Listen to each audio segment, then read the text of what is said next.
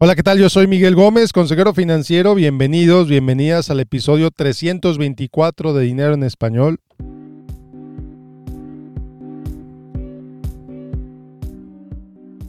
Y bueno, pues el tema del día de hoy es un tema difícil. Difícil porque tiene mucha carga emocional para las personas involucradas. Hoy te voy a platicar sobre qué hacer ¿Qué hacer si ganas una demanda millonaria?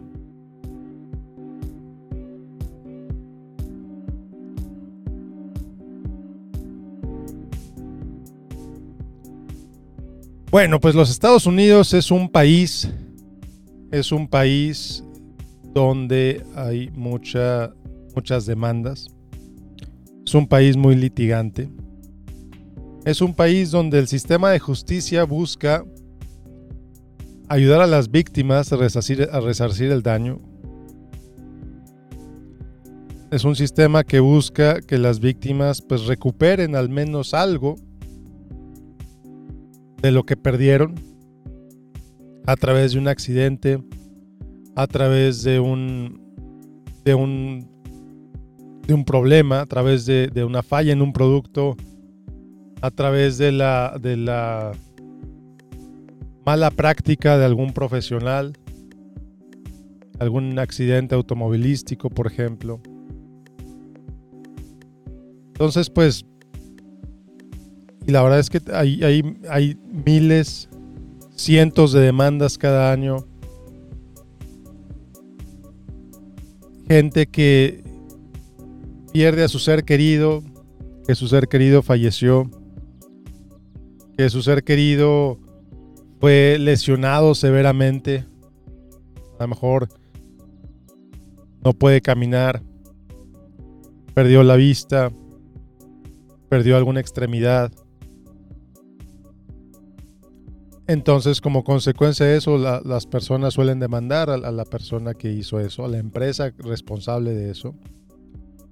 Y el sistema de justicia se muestran las evidencias, a favor de uno, a favor del otro. Y suele pasar, suele pasar que el jurado o el sistema de justicia otorgue pues pagos, obviamente eh, que tiene que realizar la persona o la empresa culpable para resarcir el daño a las víctimas. Y son pagos que pueden ser hasta millonarios. Entonces, ¿qué hacer? ¿Qué hacer cuando ganas ese dinero? ¿Qué hacer cuando el jurado, el juez, define que como consecuencia de la pérdida que tuviste, de la pérdida que tuvo tu ser querido, van a recibir un cheque de 4, 5, 6, 1 o 2 millones de dólares? ¿Qué hacer con eso? No solo con el dinero. Porque de pronto, sí, recibiste un cheque grande que te va a ayudar mucho. Pero tu ser querido ya no es lo que era antes. O tu ser, o tu ser querido ya no está contigo, tu ser querido falleció. Es bien difícil, es, es, por eso dije al principio que es un tema con una carga emocional muy fuerte. Porque ¿qué haces? ¿Qué haces? Puede ser que sientas culpa por gastar ese dinero. Seguramente darías todo por tener a tu ser querido de regreso en lugar de tener ese dinero. Entonces es todo un proceso, es todo un proceso de aceptación que si es necesario acudas a algún profesional, terapeuta, psicólogo, psiquiatra inclusive, para que te ayude a pasar por ese proceso, a pasar por ese proceso de aceptación, por ese proceso de cambio, que es un cambio en tu vida. El cambio inició el momento que, tu ser querido tuvo ese accidente, que tu ser querido tuvo ese problema. El cambio en tu vida empezó en ese momento, de manera muy drástica. Quizás se fue a trabajar ese día y, ese mismo día de regreso tuvo un problema, tuvo un accidente. Entonces, al momento que tuvo ese accidente, su vida cambió. La vida de esa persona y la vida de toda su familia cambia. Entonces, imagínate todo el dolor por el que hay que pasar al ir con, un abogado, al establecer la demanda, en lo que la demanda corre su, su curso, que pueden ser meses. Puede ser hasta más de un año, inclusive algunas veces.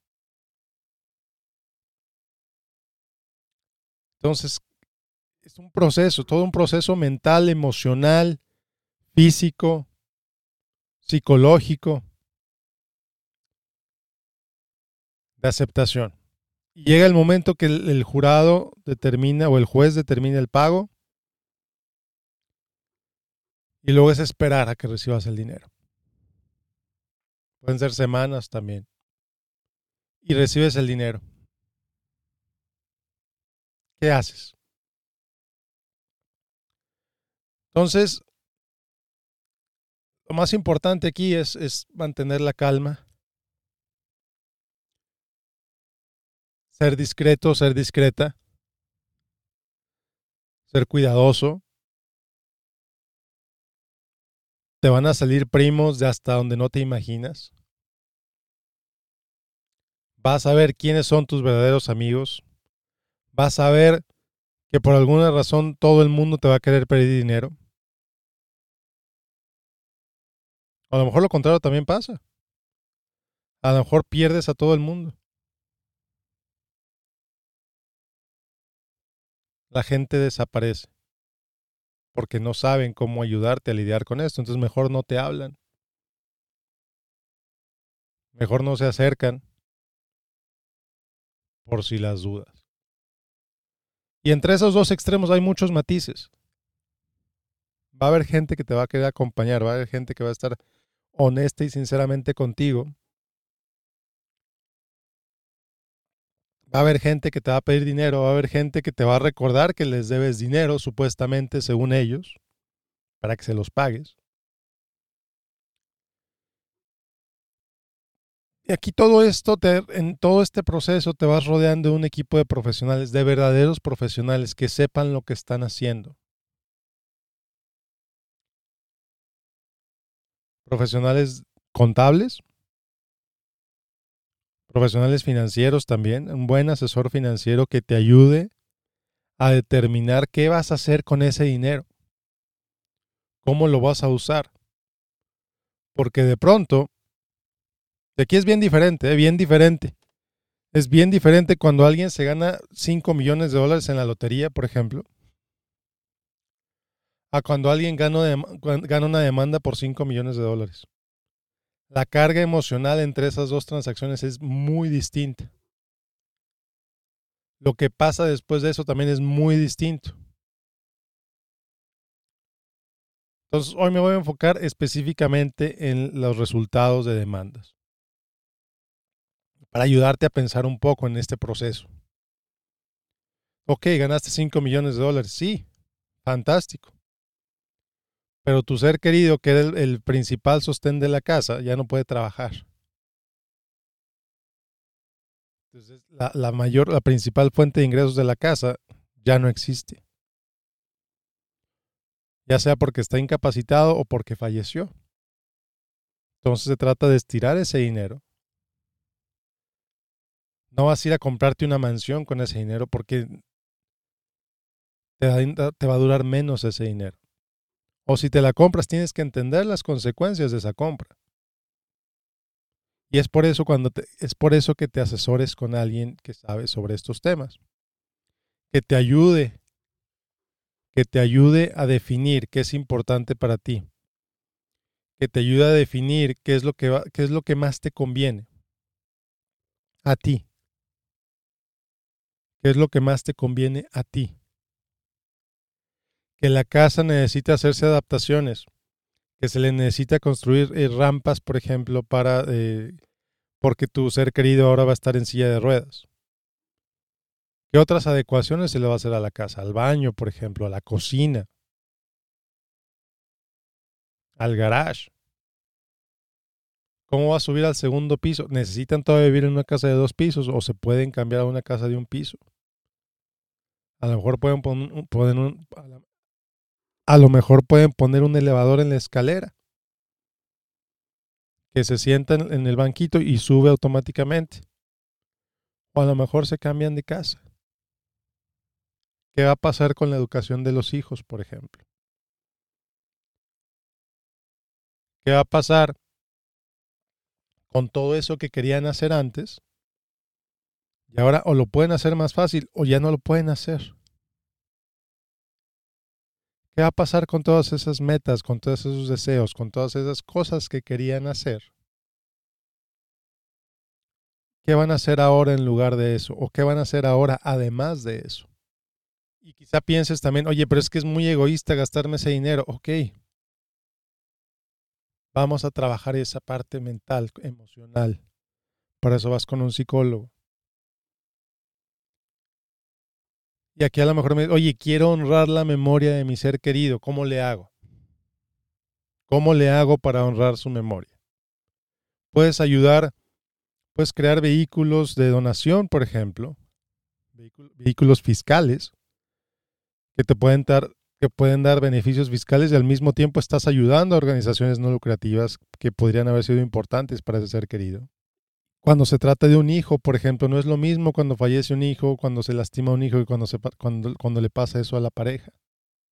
Entonces, todas esas consideraciones emocionales, todas esas consideraciones de, de qué vamos a hacer con ese dinero. La intención del, del profesional, del asesor financiero, del, es no es venderte un producto. Si vas con alguien que te, oye, cómprate este seguro de vida, cómprate esto, cómprate esto, cómprate esto. No. No va por ahí. Primero se trata de entender la parte emocional, el por qué. El por qué, el qué vamos a hacer con ese dinero es lo segundo. Y el cómo se va a invertir ese dinero es lo tercero y es lo último, es la última parte del proceso y quizás se va a tardar meses en llegar ahí. Primero es la parte emocional. Primero es la parte de, de hacer las paces con ese dinero que recibiste, porque tú como dije al principio, darías lo que fuera por recuperar a tu ser querido, por recuperar la salud de tu ser querido. Si pudieras renunciar a ese dinero y que tu ser querido regrese como estaba, o regrese, seguramente lo harías. Pero desafortunadamente no es así. Entonces es, ¿qué vas a hacer? ¿Qué vas a construir? Con eso que recibiste? ¿Qué vas a construir? ¿Qué vas a hacer con este dinero que te llegó como consecuencia de ese evento tan trágico, tan difícil, tan duro? Y ese dinero es una oportunidad para florecer, para crecer de las cenizas que dejó ese evento tan trágico. Entonces, ¿cómo optimizas eso? Olvídate de crear el portafolio. Sí, se va a crear un portafolio eventualmente. Pero lo primero, lo principal, es estar en paz con ese dinero. Es estar en paz. Porque recibiste ese dinero. Sí, lo siento mucho. Duele. Yo sé que duele y yo sé que duele un montón. Es hacer las paces con ese dinero. Y usarlo para el beneficio de los que aquí están.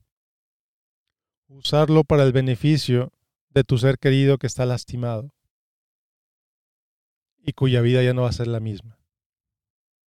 Entonces no, no es verlo como cochino dinero, no. Es verlo como gracias Gracias porque se hizo justicia. Gracias porque este dinero nos va a permitir hacer cosas. Gracias porque este dinero nos va a permitir mantenerle mantener la salud de nuestro ser querido que se lastimó. nos va a ayudar a rehabilitarlo, nos va a ayudar a que se mejore, a que esté lo mejor posible. Y si mi ser querido falleció, este dinero me va a ayudar a honrar su memoria. Este dinero me va a ayudar a salir adelante.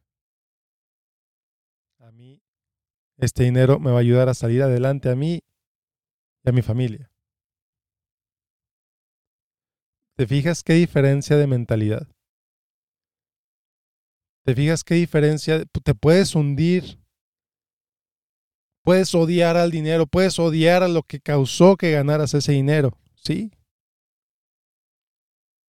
O puedes elegir verlo como algo positivo para ti, para tu vida. A pesar de la tragedia, a pesar de lo difícil que fue. La razón por la que recibiste ese dinero lo puedes ver como una oportunidad para crecer, para desarrollarte, para que tus hijos hagan lo mismo, para que tus seres queridos hagan lo mismo. Y aquí es bien importante saber a qué le vas a decir que sí, saber a qué le vas a decir que no, a quién le vas a decir que sí, a quién le vas a decir que no y cómo lo vas a hacer. Ya me ha tocado a mí, ya le he dicho a, algunas personas con las que trabajo, oye, si te empiezan a salir primos, diles que me hablen a mí. Yo les digo que no.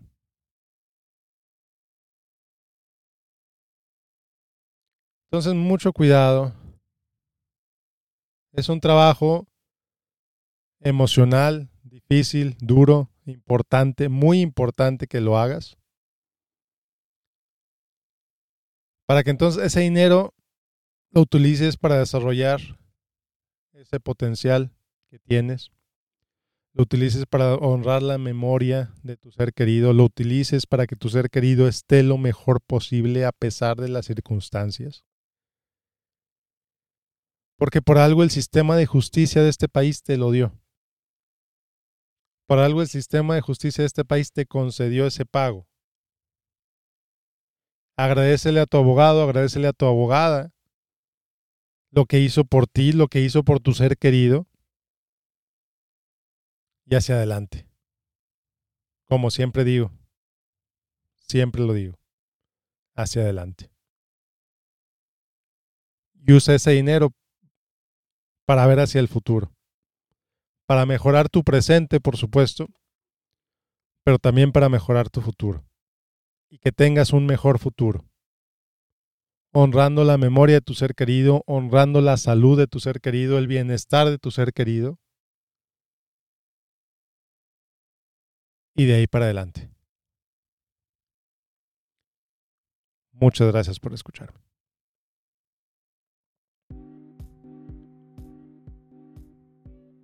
Bueno, pues muchas gracias por escucharme. Como dije al principio, un tema difícil, un tema muy cargado emocionalmente.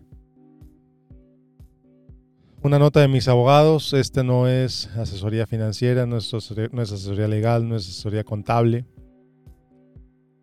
Tampoco es la intención que lo veas como tal. Simplemente busco darte información, busco darte un poco de guía, un poco de consejo que espero que te sirva Espero que nunca estés en una situación en la, que, en la que ganas una demanda millonaria. Pero si es el caso, espero que este episodio te ayude a saber qué hacer. Muchas gracias por escucharme. Yo soy Miguel Gómez, consejero financiero. Nos vemos la próxima semana con otro episodio de Dinero en Español. Que tengas un excelente, excelente día.